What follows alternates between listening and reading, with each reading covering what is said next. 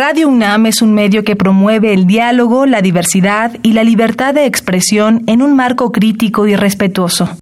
Los comentarios expresados a lo largo de su programación reflejan la opinión de quien los emite, mas no de la radiodifusora. ¿Qué podemos hacer hoy por el planeta? El vidrio es un material 100% reutilizable. Puedes utilizar los frascos de mermelada de tu hogar que se encuentran vacíos para almacenar alimentos o incluso hacer manualidades con ellos. El reciclaje del vidrio disminuye en un 30% la energía de obtenerlo por primera vez. Habitare Hola ecofilos, ¿cómo están? Bienvenidos a Vitare, Agenda Ambiental Inaplazable. El día de hoy con una transmisión bastante peculiar porque debido a la contingencia estamos desde nuestras casas. Yo los saludo desde mi casa y está desde la suya la doctora Clementina Equiwa. Hola Mariana, ¿cómo estás? Pues aquí muy entusiasmados con esta eh, transmisión a distancia. Así es, porque además, eh, fíjate que el tema viene muy ad hoc, es algo que nosotros de pronto no pensaríamos, estamos tan acostumbrados de salir a la calle, de convivir con nuestros ecosistemas, etcétera pero el día de hoy vamos a platicar acerca de islas en el cielo. Para ello, ¿quién nos acompaña? Pues tenemos el honor de tener a Alicia Mastreta Llanes, que es bióloga de la Facultad de Ciencias y doctora de la Universidad de East Anglia y ahora trabaja en la Conavio. Ella es cátedra Conacida. Así que muchísimas gracias por acompañarnos, Alicia. Un gusto, muchas gracias por invitarme. Pues así es, quédense con nosotros en esta transmisión especial de Habitare, hablando de islas en el cielo con la doctora Alicia Mastreta Llanes. Esto es Habitare, Agenda Ambiental inaplazable. Empezamos. El Instituto de Ecología de la UNAM y Radio UNAM presentan. Toma segundos destruir lo que ha crecido en años. Toma horas devastar lo que se ha formado en siglos. Tomar acciones para rescatar nuestro ambiente solo requiere un cambio de conciencia. Habitare. Agenda Ambiental Inaplazable. Ciencia, acciones y reacciones para rescatar nuestro planeta nuestra casa. Bueno, como les comentábamos al inicio, hoy nuestra invitada a distancia es la doctora Alicia Mastreta Llanes. Bienvenida, doctora. Y Clemen, el día de hoy vamos a platicar acerca de Islas en el Cielo. Suena bastante poético, incluso el nombre, ¿no? Pues sí, a mí me encanta, por eso lo, se lo robé a Alicia, porque me parece un nombre súper bonito. Pues mejor que ella nos explique qué es esto de Islas en el Cielo. Bueno, primero coincido que las islas en el cielo son un poema, em, porque realmente cuando estás en la cima de la Malinche y el Valle de Puebla está cubierto de neblina o de nubes y ves salir del otro lado a el Iztaccíhuatl y a la, al Popocatépetl como si fueran dos islas majestuosas, realmente es una sensación similar a escuchar poesía. Entonces, ¿qué es una isla en el cielo? Pues a diferencia de las islas oceánicas, donde tienes eh, pues un montón de tierra que está separado de otro montón de tierra por un océano, en las islas en el cielo eh, tienes también este fenómeno de una montaña que está separada de otra montaña, pero en lugar de estar separada por océano, está separada por tierras mucho más cálidas.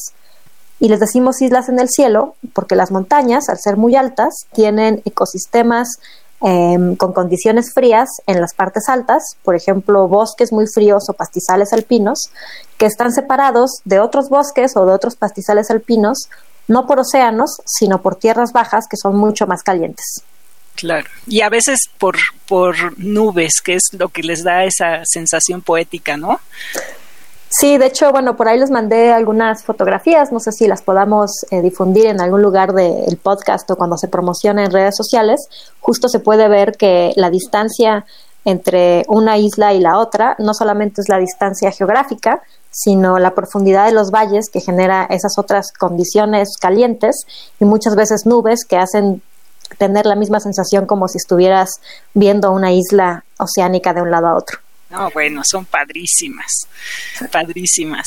Y, y bueno, desde el punto de vista ecológico, ¿por qué son importantes estos ecosistemas? Ya un poquito yo creo que nuestros radioescuchas tienen una sensación, ¿no? De cuál es esa importancia, pero México juega un papel muy importante en ese sentido, ¿no? Porque estamos, eh, el país está atravesado por, por una cordillera que seguramente tiene muchas islas, ¿no? En el cielo. Sí, justo la Ciudad de México y la Ciudad de Puebla, que es donde yo crecí, están rodeados por islas en el cielo como el Popocatépetl, la Ixtaccíhuatl, la Malinche, el Pico Orizaba, el cofre de Perote y más hacia el oeste también el Nevado de Colima y en fin, ¿no? Todos estos grandes estratovolcanes, es decir, volcanes en forma de, cónico, de conos, em, surgieron en la faja volcánica transmexicana, que es este cinturón de volcanes eh, que está en el centro de México y que lo atraviesa de este a oeste. Entonces, realmente México, la Ciudad de México, está como en medio de un archipiélago de islas en el cielo, ¿no? Claro. Y bueno, Alicia, para que nos podamos imaginar un poco mejor estas islas en el cielo, cuéntanos cuál es la relación que tienen las personas con estos ecosistemas. Es decir, ¿es posible que se visiten o solamente lo observamos? ¿Cómo nos relacionamos con ellas? Bueno, creo que de entrada, pues de entrada están en nuestra, en nuestra mitología y en nuestro ambiente cultural. Ambiente cultural, ¿eso qué es? No. Otra vez. Bueno, pues de entrada.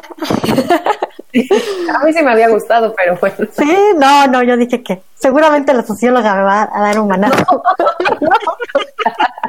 No, yo no dije nada. Eso se queda para los bloopers. Este, creo que en primer lugar, em, estos volcanes están metidos muy profundo en nuestras raíces, ¿no? O sea, sus nombres están en náhuatl, eh, tenían un significado importante teológico en la cosmovisión de los pueblos originarios de nuestro país.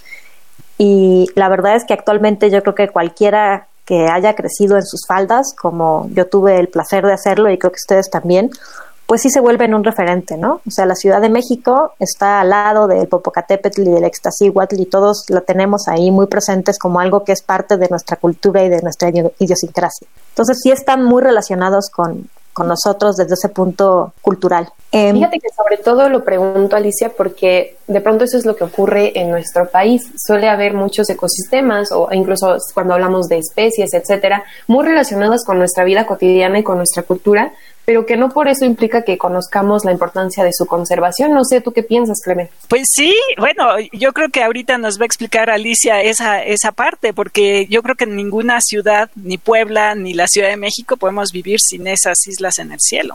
Pues sí, justo, de hecho esto no es algo nuevo, o sea, las primeras áreas naturales protegidas del país que se hicieron eh, durante el periodo del presidente Cárdenas, Em, justo fueron estas grandes montañas, que ahora sabemos que desde un punto evolutivo, más tarde hablaremos de esas son islas en el cielo, pero antes simplemente pues son montañas con bosques que están muy cerca de las grandes zonas metropolitanas de México, ¿no? O sea, la Ciudad de México, Puebla, Toluca, Guadalajara.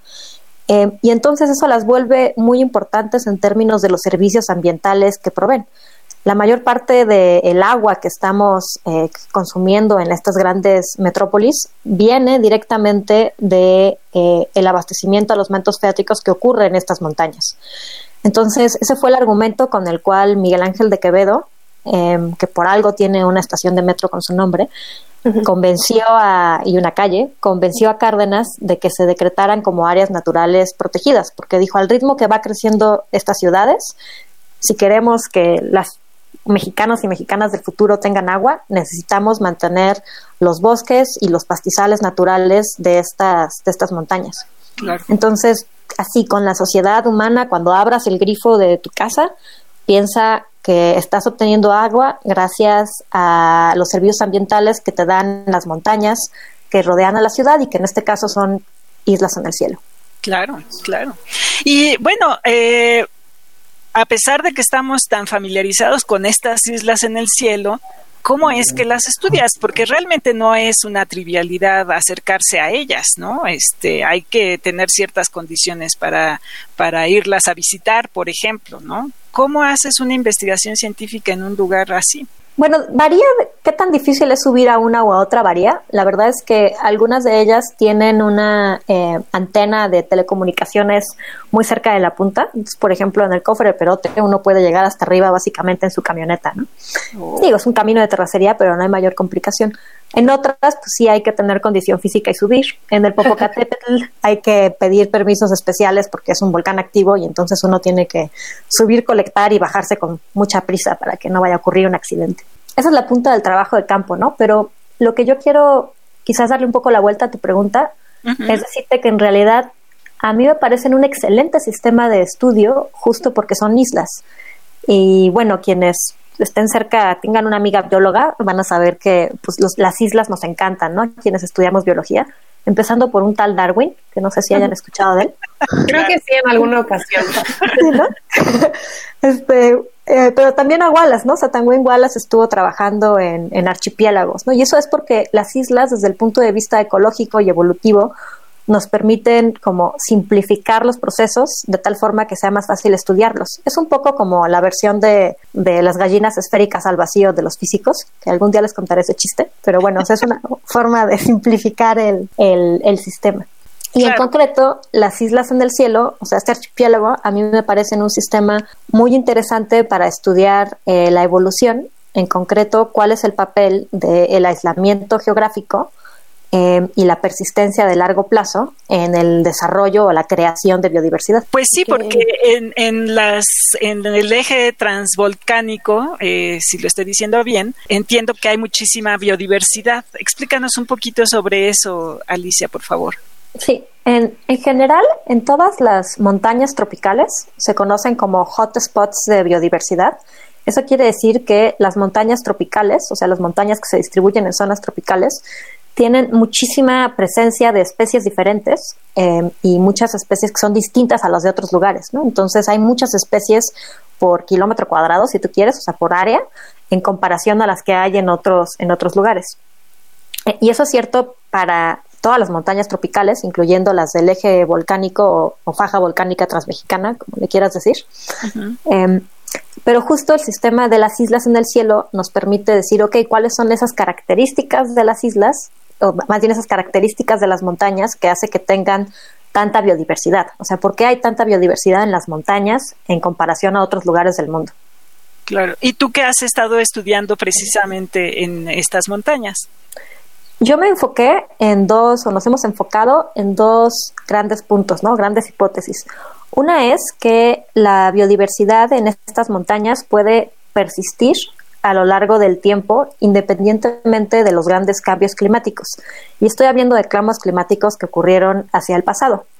Por ejemplo, yo hice mi doctorado en Inglaterra.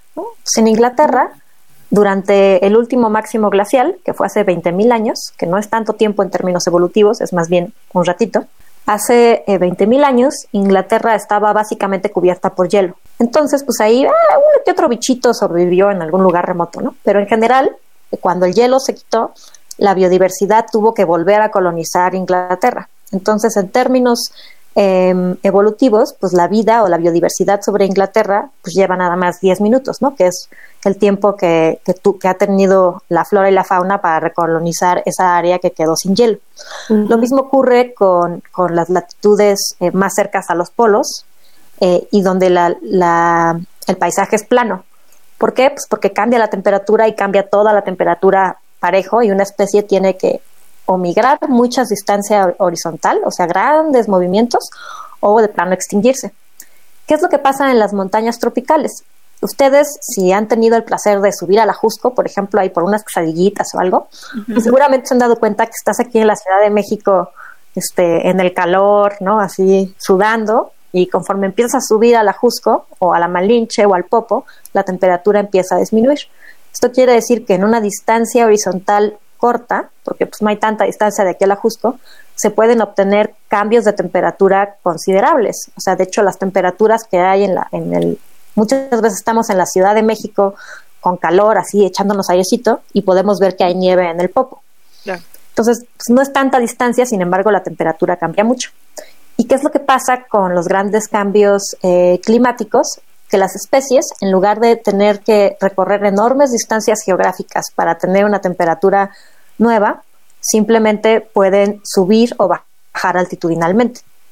Entonces, mientras eh, en, alguno, en, lugares como Europa el hielo cubrió, cubrió todo Inglaterra y las especies tuvieron que migrar muchísima distancia, por ejemplo, cruzar casi toda Europa para irse a refugiar al sur de Italia o al sur de España, em, aquí las especies pueden simplemente bajar mil metros altitudinalmente. Entonces, una especie que se distribuía a cuatro mil metros de, altura, hace 20 mil años se distribuía más o menos a tres mil metros de altura. Eso es eh, pues, pasar de la cima de la Malinche a las faldas de la Malinche. Claro. Y lo que eso ocasiona es que esas poblaciones de esa especie, al no tener que, bueno, no tienen que, no se extinguen en primer lugar, ¿no? Y luego no tienen que hacer una migración muy grande, por lo tanto pueden continuar con toda su diversidad y esa diversidad, en lugar de reiniciarse cada glaciación, simplemente se va acumulando. Cuando se acumula la biodiversidad, pues es que empezamos a tener primero diferenciación entre poblaciones y después em, nuevas especies. Claro, entonces Enrique es, es más rica la diversidad en estos en estas zonas. Eh, es un poquito, bueno, en, eh, los biólogos le llaman a estas eh, regiones refugios pleistocénicos, si no me equivoco. Sí, son digamos que son como un subtipo, no son exactamente esos, porque aquí en los refugios pleistocénicos también pueden ser áreas donde las especies se refugian durante la época glacial y luego tienen otra distribución durante la época interglacial. Okay. Aquí la diferencia se les llama más bien áreas de persistencia de largo plazo, porque en la misma montaña pueden existir tanto durante el periodo glacial como durante el periodo interglacial. Entonces eh, eh, se mantiene en el mismo en el mismo lugar. Claro, y entendiendo un poquito mejor la importancia que tienen estas islas en el cielo y sobre todo lo que albergan allí dentro. Pero ahora, aunque tenemos que hacer una pausa, me gustaría que más adelante también hablemos de las amenazas que tienen o si no las tienen estas islas en el cielo. ¿Te parece, Alicia? Perfecto. Entonces vamos ahora a escuchar la biodiversidad y yo y seguimos platicando sobre estas maravillosas islas en el cielo con la doctora Alicia Mastreta Jacks. La biodiversidad y yo.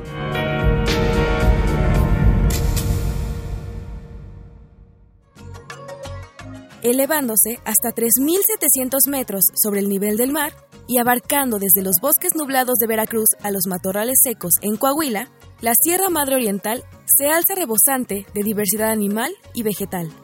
Entre los pinos y encinos al sur de la cordillera se esconden animales de todas formas y tamaños, desde tlacuaches corriendo con sus crías a cuestas a murciélagos escondidos en el follaje de los encinos, hasta el brillante quetzal de plumaje iridiscente. Sin embargo, la mayor diversidad que podemos encontrar se halla en unos pequeños animales, los insectos. Serán difíciles de ver si no los buscas, pero al encontrarlos no pasarán desapercibidos, ya que los escarabajos pasálidos tienen un reluciente exoesqueleto de color negro que brilla al sol. También los puedes encontrar en madera húmeda, ya que se alimentan de esta, ayudando así a degradar estos materiales como si fueran los tituladores de basura de la naturaleza. Volando rápidamente como un rayo amarillo en busca de flores, las abejas zumban sin descanso, visitando hasta 52 tipos diferentes de flores en su labor de polinizadoras. Al caer la noche, la mayoría de las abejas vuelven a su panal mientras otros insectos hacen su aparición. Robustas y peludas, las polillas bombicoides alzan el vuelo con sus enormes alas de color marrón, adornadas con inconfundibles dibujos que asemejan enormes ojos. Encontrar estas mariposas en la noche puede sorprendernos y darnos un buen susto, pero no hay que temerles, nosotros no les interesamos. Lo que buscan son flores para beber néctar porque, al igual que las abejas, son importantes polinizadoras. La diversidad de insectos en la Sierra Madre Oriental es extensa y única en el mundo. Se pueden encontrar hasta 28 especies de escarabajos pasálidos, 180 especies de abejas y 143 especies de palomillas bombicoides. Cada uno de estos pequeños animales tienen un papel fundamental en los ecosistemas, manteniendo la vida y la riqueza de la Sierra Madre Oriental. Escuchas Habitare, Agenda Ambiental Inaplazable. Qué gusto que continúen con nosotros en esta transmisión a distancia de Habitar Agenda Ambiental Inaplazable. Y bueno, al inicio del programa ya nos comentaba la doctora Alicia sobre unas hermosas fotografías que de hecho nos hizo favor de compartir y que ustedes las pueden ver en donde, Clemente. En nuestras redes sociales, por favor, síganos en Facebook, en Instituto de Ecología, UNAM, en Twitter estamos en arroba y Ecología UNAM y en Instagram Instituto-Ecología UNAM. Así es, para que vayan entonces a seguirnos, por ahí podemos compartir estas fotos de la doctora Alicia Mastreta Llanes. Y justo yo quería preguntarte, Alicia, ya conocimos la importancia que tienen estas islas en el cielo, qué es lo que albergan y cómo se relacionan con nosotros, pues desde el ámbito cultural. Pero pensando justo en la temperatura, que era uno de los factores que nos mencionabas, ¿estas islas en el cielo se ven amenazadas por los cambios de temperatura que genera el cambio climático? Con el cambio climático, eh, que en realidad estamos hablando en general de un calentamiento, ¿no? Entonces, lo que esperaríamos es que las poblaciones que hoy se distribuyen a determinada eh, altitud tendrían que migrar hacia altitudes mayores, ¿no? Porque haría más frío en esas altitudes mayores y así se mantendrían en su temperatura. Entonces, para algunas especies esto no es un problema porque literalmente hay montaña arriba a donde subirse. Por ejemplo, en el pico de Orizaba, pues ahorita hay mucha parte de la, de la montaña que está cubierta por, por hielo, por glaciares y pues podría ser ocupado por las especies que están más abajo. Sin embargo, eh, para las especies en montañas donde ahorita ya están en la mera punta, pues sí es una, es una preocupación, ¿no? Que simplemente se les acabe la montaña y ya no haya a dónde subir. Esa es una de las preocupaciones, pero pues no son todas las amenazas y hay unas mucho más inmediatas que nos conciernen también a todos como sociedad. Por ejemplo, pues nosotros podemos ir a esas montañas como turistas, están abiertos como parques naturales donde uno puede ir a disfrutar de una caminata en la montaña, porque además son hermosos, ¿no? Son hermosísimos. La verdad es que estar en la cima de estas montañas es, es maravilloso. Sobre todo para mí, mi parte favorita yo creo que es el pastizal alpino, a partir de más o menos 3.800 metros. Eh, y aquí ya no crecen árboles de forma natural, em, porque son condiciones demasiado eh, frías. Entonces crecen unos pastos que son distintos a los pastos del club de golf. Son unos pastos adaptados a esas condiciones de alta montaña. Claro, más mechuditos, ¿no? Más mechuditos, sí, zacates les dicen, ¿no? Y después, incluso después de que se terminan los pastizales alpinos, hay otras zonas donde crecen eh, florecitas y musgos que son eh, muy especializados en esos climas fríos y son especies muy endémicas, es decir, que solo existen en la punta de unas cuatro montañas del centro de México y ya no existen en ninguna otra parte del mundo. Castilleja tolicenses, por ejemplo, es una flor de estas. Les puedo también enviar una, una foto. Claro, em, sí, por favor. Y sin embargo, ¿qué es lo que pasa? Que a todo mundo le gusta ir, por ejemplo, al Nevado de Toluca a tomarse una foto en, en, los lagos que están en el cráter. Y si las turistas no tienen cuidado a la hora de caminar, simplemente pasan literalmente por encima de las poblaciones de estas plantas, que son las únicas que existen en la punta de esas montañas. Entonces, cada vez que nieva o que haya así una, un afluente masivo de turismo a la punta de las montañas, pues hay que tener mucho cuidado con que por ir a disfrutar y a tomarse una fotografía, no pisemos florecitas que no son florecitas cualquiera, porque no existen en ninguna otra parte. Claro. Una vez que la extinción es para siempre, ¿no? O sea, una vez que una planta se extingue o una, un animal, una especie se extingue, se extinguió y no hay forma de traerla de vuelta. Pero mientras todavía tengamos individuos de esa especie que sea una población lo suficientemente viable eh, a nivel de que haya muchos individuos, pues sí se pueden recuperar. Sin embargo, es muy difícil porque son pues pendientes muy, muy grandes, ¿no? Entonces, lo mejor es prevenirlo y es evitar que, desaparezcan. Em, ha habido, desde que se decretaron áreas naturales protegidas, la mayoría de estas montañas, la verdad es que la deforestación de sus bosques se ha detenido bastante. Eh, sí continúa la tala ilegal en algunos sitios, pero es algo que, que realmente se puede controlar, ¿no? Porque no es que ya estén completamente pelados, sino que ha bajado la densidad de los bosques y es mucho más fácil aumentar la densidad de un bosque para volverlo a su densidad eh, anterior que reforestar un área eh, que ya hubiéramos talado por completo. Y hablando de reforestaciones, quisiera aquí hacer un comentario que, que creo que es un error que cometemos comúnmente, y es creer que la parte de arriba de las montañas no tienen árboles porque las talamos. Esto no es así. La parte de arriba de las montañas, después de como 3.500, 3.800 metros de altitud, de forma natural dejan de tener árboles porque ya no hay condiciones para que los árboles puedan crecer. Em, entonces esto es natural. Los pastizales alpinos no hay que reforestarlos con árboles, son pastizales de forma natural y tienen especies de pastos y otras plantas que están adaptados a esas condiciones de frío y también de los suelos de tanta ceniza. Claro. Y sin embargo, un error que hemos cometido es justo la aforestación, que es diferente de la reforestación. La reforestación es cuando pones árboles donde antes había árboles. La aforestación es cuando pones árboles donde no había árboles. ¿no? Y este es un, un problema que, que, ocurrió en algunos eh, de estas montañas, donde por error se empezaron a sembrar árboles en altitudes mayores a las que normalmente existían y esto pues no fue bueno para el ecosistema porque sustituyes al ecosistema y además al hacer los hoyos y todo esto se estuvieron moviendo grandes cantidades de tierra em, y dañando, ¿no? En lugar de ayudar. Claro, a esas pequeñas plantas que en realidad, si, como que luego las ve uno de menos, ¿no? Pero en realidad les ha costado mucho trabajo llegar ahí, a lo mejor permanecer ahí y, y, pues si las quitas, el que se recuperen es muy, muy difícil, ¿no? Sí, te digo, si ya que se quitó una, o sea, las condiciones de la alta montaña son, son muy difíciles porque no nada más estamos hablando de frío, sino también de muchísima radiación. O sea, de hecho uno puede, cuando voy a la montaña me tengo que bañar en bloqueador porque eventualmente este, va a salir el sol y cuando sale el sol quema muy fuerte, ¿no? Quema como el sol de la Ciudad de México a las 5 de la tarde multiplicado porque estás 2.000 metros más arriba. Claro, estás Entonces, más Es una, exacto, es una condición. No, sí, hay menos, literalmente hay menos atmósfera que filtre, ¿no? Entonces pega, te pega más duro. Eh, y entonces tiene estas condiciones como que pueden ser días muy, muy calientes con mucha radiación y de repente pueden ser noches súper frías, te puede caer una nevada o una granizada. Entonces son condiciones realmente muy extremas y las especies tienen que estar adaptadas a esas ambas condiciones, ¿no? Como tanto al frío intenso o, a, o al calor, ¿no? Entonces una sola especie tiene que pasar en un mismo día puede pasar de estar de menos 10 grados hasta arriba de 20 grados. Claro.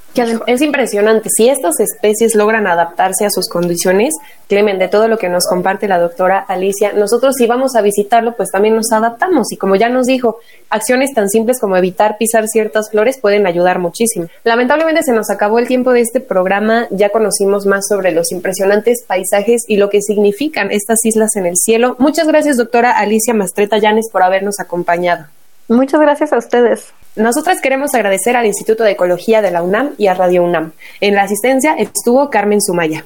Información de Aranza Torres e Italia Tamés, voz de las cápsulas de Lisbeth Mancilla, operación técnica y producción de Paco Ángeles y en las voces los acompañamos Mariana Vega desde su casa y Clementina Equigua de la suya. Los esperamos en el próximo Habitare, Agenda Ambiental Inaplazable. Hasta la próxima. ¿Qué podemos hacer hoy por el planeta? Los mexicanos gastan alrededor de 3.800 pesos al año en productos de limpieza, además de que algunos suelen contener alta concentración de amoníaco, el cual es nocivo para la salud. Por eso te recomendamos mezclar bicarbonato con un poco de agua, te ayudará a eliminar malos olores y quitar grasa, y de paso reducirás el gasto en consumo de productos de limpieza. Visita ecología.unam.mx para obtener más información sobre el tema de hoy. Y si quieres escuchar todas nuestras emisiones, entra a radiopodcast.unam.mx.